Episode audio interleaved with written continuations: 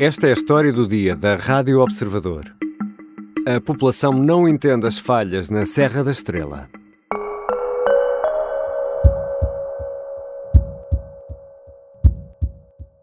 Mas agora aqui isto, isto está tudo, tudo queimado aqui. Pois, está tudo ardido, tudo. Está, está tudo. Pouco foi. Ali esta casa andou em toda a volta. António Fonseca tem 90 anos. Vive em Gonçalo, no Conselho da Guarda. Conversa com o jornalista do Observador, Diogo Teixeira Pereira, enquanto vai remexendo o chão com uma enxada. Depois de uma noite de incerteza, o dia trouxe o negro da passagem de um incêndio que começou no dia 6 de agosto. Parecia dominado e voltou a fugir ao controlo. A vinha e o terreno onde António Fonseca trabalha todos os dias, entre as 6 e as 10 da manhã, escaparam ao fogo. O terreno estava limpo. Tinha isto mais ou menos limpo, senão ia tudo. E as vinhas tudo limpinho.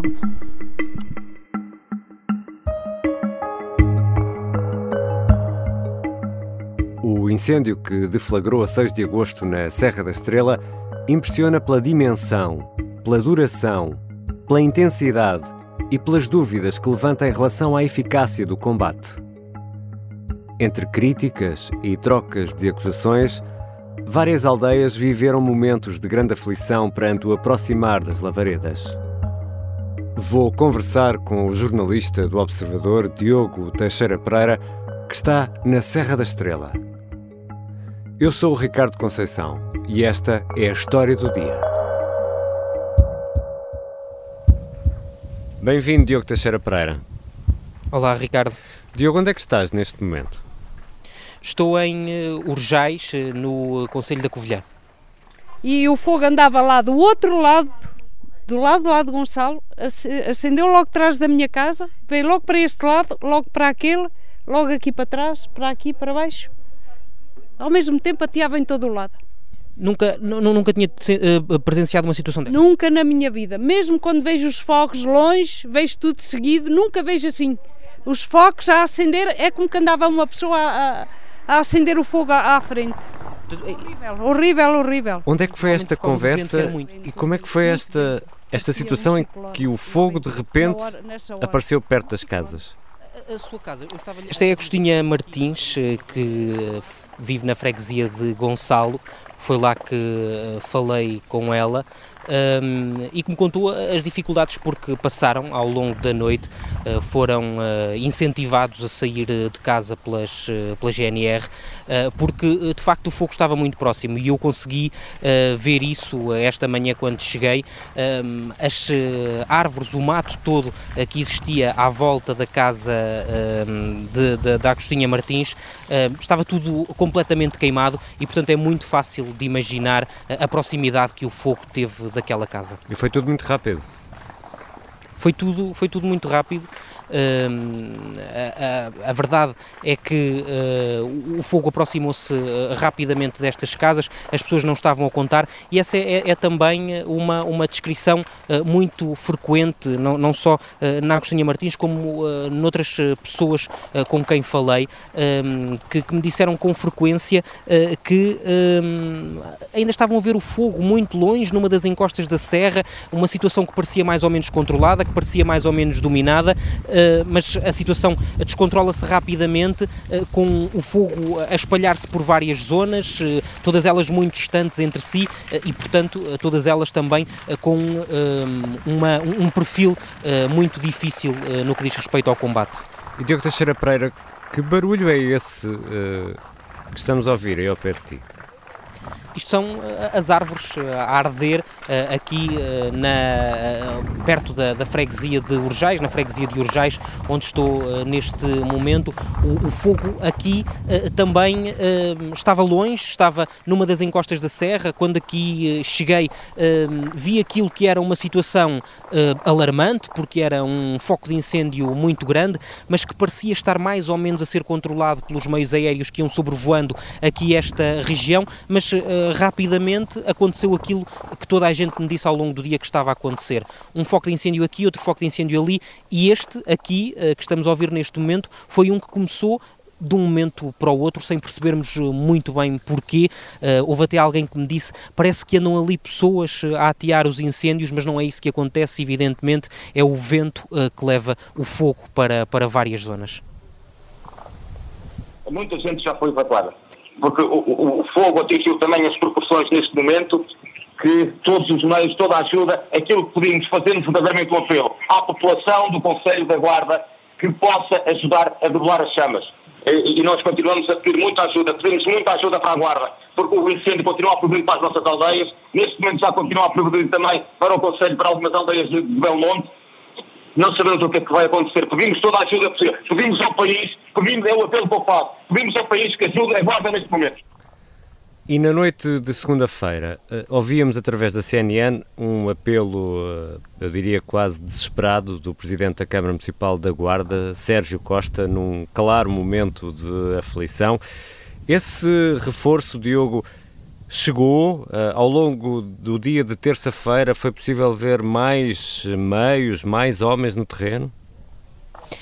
A verdade é que se olharmos para os, para os números, uh, Ricardo, uh, conseguimos uh, perceber que o número de, de efetivos de operacionais, de bombeiros, de elementos da GNR que fazem este combate ao, fogo um, acabou por, por se reduzir bastante.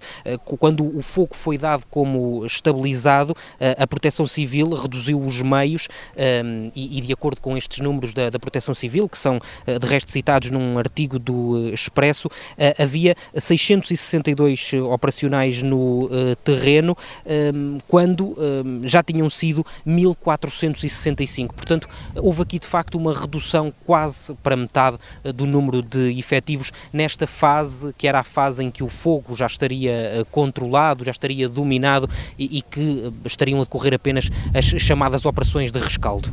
E agora foi preciso trazer mais gente para o terreno de novo. Agora eh, há de novo eh, muitos eh, bombeiros no terreno, voltamos a estes valores, mais de mil bombeiros que estão a combater este fogo. De resto, no sítio onde eu estou, vêem-se mais elementos da, da GNR no combate do que bombeiros. De resto, aqui não há bombeiros neste sítio, na freguesia de Urjais, mas há estes elementos da GNR que eu diria que são uns 30 operacionais aqui, só concentrados nesta, nesta zona? Teve em risco. E não tivemos. E se não, se não fosse os vizinhos, tínhamos. Tinha ardido tudo. Tinha ardido tudo. E porquê? Porque vieram ajudar aqui? Os vizinhos com as mangueiras, com pás, com enxadas, com, com tudo. Cada um ajuda, ajudámos uns aos outros, conforme podíamos, claro. E não vieram cá os bombeiros? Nada passaram. Mas, uh, Diogo, esta descrição que acabámos de ouvir de Agostinha Martins, com quem falaste eh, em Gonçalo, no Conselho da Guarda, indica que o socorro não chegou a todo lado nessa segunda-feira uh, ou, ou, nestes momentos de maior aflição. Achamos sempre que não há uh, ajuda, mesmo quando, do ponto de vista técnico e muitas vezes não temos a clarividência nesses momentos de aflição para olhar tecnicamente para as coisas. Nesse, uh, tecnicamente não justificava a presença de meios de socorro para uma situação em particular. consegues perceber onde é que está uh, o equilíbrio, onde é que está a verdade, chamemos assim, entre estas uh, duas realidades? Nestas questões eh, é sempre difícil fazer essa avaliação porque de facto estamos a ouvir pessoas que têm o fogo ao lado de casa e que eh, naturalmente querem o uh, maior número de meios naquele local. É, é, curioso porque aqui em Urjais este foco de incêndio de que estamos a falar acabou, por, acabou por ficar muito perto de, uma, de uma casa e uma das pessoas que vivia nessa casa a primeira coisa que disse é onde é que estão os aviões, onde é que estão os aviões, onde é que estão os aviões. Portanto, aquilo que acontece é sempre que de facto há, há essa, há essa vontade das pessoas de ver mais meios eh, no terreno do que aqueles que estão uh, efetivamente. Mas depois eu acho que há outro aspecto que é, que é importante uh, referir uh, e que é muito visível, é muito claro uh, aqui no terreno, que é a dificuldade que existe em chegar à maior parte dos lugares. neste momento, a, a, freguesia de Urjais tem aqui atrás da freguesia uma espécie de parede. Essa parede é uma das encostas da serra que, que, que, que encaixam esta, esta freguesia de Urjais num, num vale, uh, e esta encosta é uh, absolutamente impossível de alcançar a não ser com aviões e helicópteros, porque é muito perigoso, em, em, em, primeiro lugar, os bombeiros conseguirem entrar neste mato denso, ainda por cima num terreno muito acidentado, e, e para além de ser perigoso, eu diria mesmo que é praticamente impossível em algumas regiões. Portanto, os, os meios certamente que não estarão onde as pessoas querem a todos os momentos, mas eu acho que este incêndio também tem esta particularidade que é preciso ter em conta. Ao mesmo tempo, há um trabalho por parte das autarquias e também da GNR para tentar convencer as pessoas a sair dos locais que são perigosos. Eu estava aqui na rua e a GNR mandou-nos evacuar todos, mas eu não fui. Eu não fui, não deixei a minha casa. Mas a GNR tentou por todos os meios? A GNR. E levou o meu pai, a minha irmã e a, e a minha sobrinha desta casa ali. E porquê que não saiu? Não saí porque, porque estava a ver a minha casa a arder. As minhas janelas, já nem se podia pôr as mãos nas janelas, tão quentes que estavam. Mas mesmo assim era um grande risco. Pois, mas eu com o cano da água acho que não teria o risco de, porque aqui por cima, no, aqui mesmo encostado no Ardeu, porque a gente andava com as mangueiras a, a molhar tudo e trás também. A Agostinha Martins acaba por ser um, um uh, exemplo claro daquilo que acontece muitas vezes à GNR, aos elementos da GNR que têm aqui um trabalho uh, difícil, muito difícil mesmo, que é o de tentar convencer as pessoas a sair de casa e a Agostinha uh, acabou uh, por, por ser uma dessas pessoas que dificultou muito, muito, muito, muito ehm, uh, o trabalho da, da, GNR, não facilitou, não, não, não saiu de casa, mesmo sendo, ehm, ela explica, puxada pelo braço e ehm, tentando ser retirada de casa para um sítio seguro, mas não quis sair. Por outro lado, há, há, outras pessoas que, embora tenham o mesmo, as mesmas reticências em abandonar uh, a casa onde moram uh, e que uh, veem em risco por causa das chamas, um, há quem queira sair e quem aceite sair porque percebe que essa é a melhor opção naquele momento. O, o António Fonseca tem 90 anos e um, aceitou sair quando a, a, GNR lhe pediu, bateu um bocadinho o pé, tentou tentou eh, evitar essa saída a todo custo, mas acabou por, por ceder e acabou por ter que abandonar eh, a casa onde mora. Mas ontem, quando o tiraram de casa, não queria ir? Pois não, não queria porque estava a defender, via que o defendia da maneira que tinha isto, que não ia, me ia acontecer mal, não é? Porque tinha tudo limpo ali em volta, não é? Só tinha este bocado aqui, tinha cá colhido a veia, aqui este bocado para aí acima, isso aqui também é meu. A, verdade é que a GNR uh, vai dando conselhos e, e vai uh, pedindo às uh, pessoas para saírem de casa porque porque de facto essa é mesmo a, a melhor opção. Uh, e, e, o próprio uh, António Fonseca acabava por dizer isso a determinada altura na nossa conversa, que é uh, mais importante do que a casa é a nossa vida, porque se for preciso, constrói-se uma casa nova. É um incêndio que é complexo na sua generalidade, na sua globalidade é mais difícil de combater, efetivamente, de facto, a tentar estabilizar o incêndio face também às condições meteorológicas que são adversas e garantir que ao longo deste dia e a próxima noite se consiga estabilizar o incêndio. Diogo, nós estamos a, a, gravar esta conversa ao final da tarde de terça-feira, dia uh, eh, 16, e um, ehm, esta terça-feira ouvimos eh, André Fernandes, o Comandante Nacional de Proteção Civil, falar da complexidade do incêndio. Tu já uh, há instantes descreveste aí uma verdadeira parede uh, que torna difícil o trabalho dos bombeiros.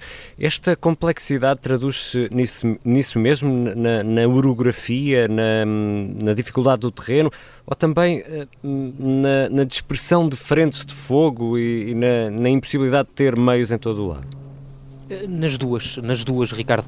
Há, uh, em primeiro lugar, essa questão da orografia, isto é um terreno absolutamente difícil de aceder, eu ia dizer impossível, porque do sítio onde estou, estou a olhar para a encosta, nesta altura muito cheia de fumo, mas parece mesmo muito difícil de alcançar. Só os meios aéreos é que vão conseguindo despejar água nestes focos de incêndio e mesmo esses têm dificuldades, porque o fumo é muito denso e, como estamos a falar numa zona muito acidentada, a operação de um avião torna-se muito mais difícil, eh, porque, como estamos habituados eh, a ver e a ler eh, estas descrições, os aviões fazem este combate a altitudes muito baixas e, portanto, mesmo esse combate torna-se muito difícil e, portanto, ao longo da tarde vamos ouvindo os aviões, mas também ficamos muito tempo sem os ouvir, porque significa que estão sem condições de atuação. Ah, em segundo lugar, ah, essa questão ah, do fogo é, é também muito difícil e isso vê-se aqui no, no, terreno. Eu, quando cheguei ao sítio onde estou neste momento, a situação parecia mais ou menos controlada, apesar de haver um grande foco de incêndio, mas a verdade é que rapidamente mesmo uh, ao meu lado, começou um novo foco de incêndio que foi trazido desse principal e foi trazido pelo vento. O próprio vento que provavelmente uh, estará a, a afetar a qualidade de som uh, da nossa conversa, porque de facto é também ele muito intenso e, e uma desvantagem muito grande para os homens e as mulheres que estão a combater este fogo. E no meio disto tudo, uh, Diogo Teixeira Pereira, as pessoas continuam de mangueiras na mão, baldes, enxadas. Como é que as populações estão a olhar para este incêndio que na prática se arrasta há mais de 10 dias?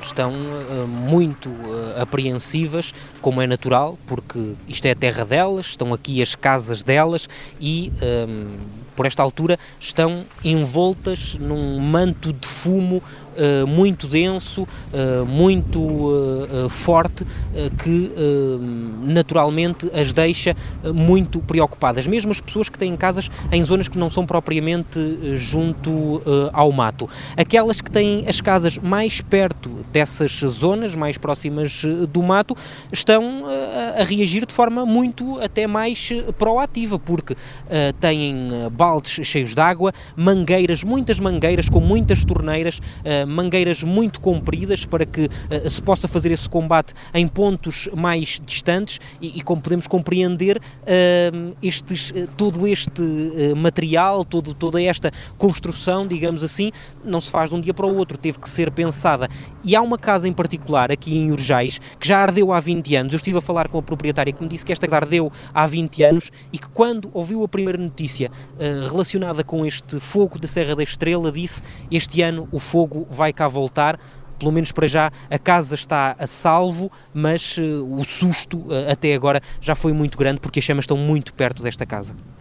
E Diogo, as pessoas fazem perguntas Fazem, fazem muitas eh, perguntas. É, é curioso, Ricardo, hum. Eh, que um, eu, eu estou aqui e há muitos jornalistas aqui, eu em particular estou aqui e faço eu próprio muitas perguntas às pessoas para perceber como é que estão a encarar toda esta situação, mas a verdade é que uh, encontro muitas vezes do lado lá também outras perguntas como resposta que são perguntas que muitas vezes ficam uh, sem, uh, sem resposta, não é? Porque uh, não, não é possível dar essas respostas às pessoas, pelo menos para já. Mas perguntam, por exemplo, porque é que não há mais meios, onde é que estão os bombeiros, porque é que isto está sempre a acontecer, uh, porque é que vivem sempre em uh, sobressalto e como te dizia há pouco, muitas das casas desta uh, vila de Urjais, desta freguesia de Urjais, estão preparadas com mangueiras para combater os incêndios e estas pessoas perguntam porque é que é preciso isto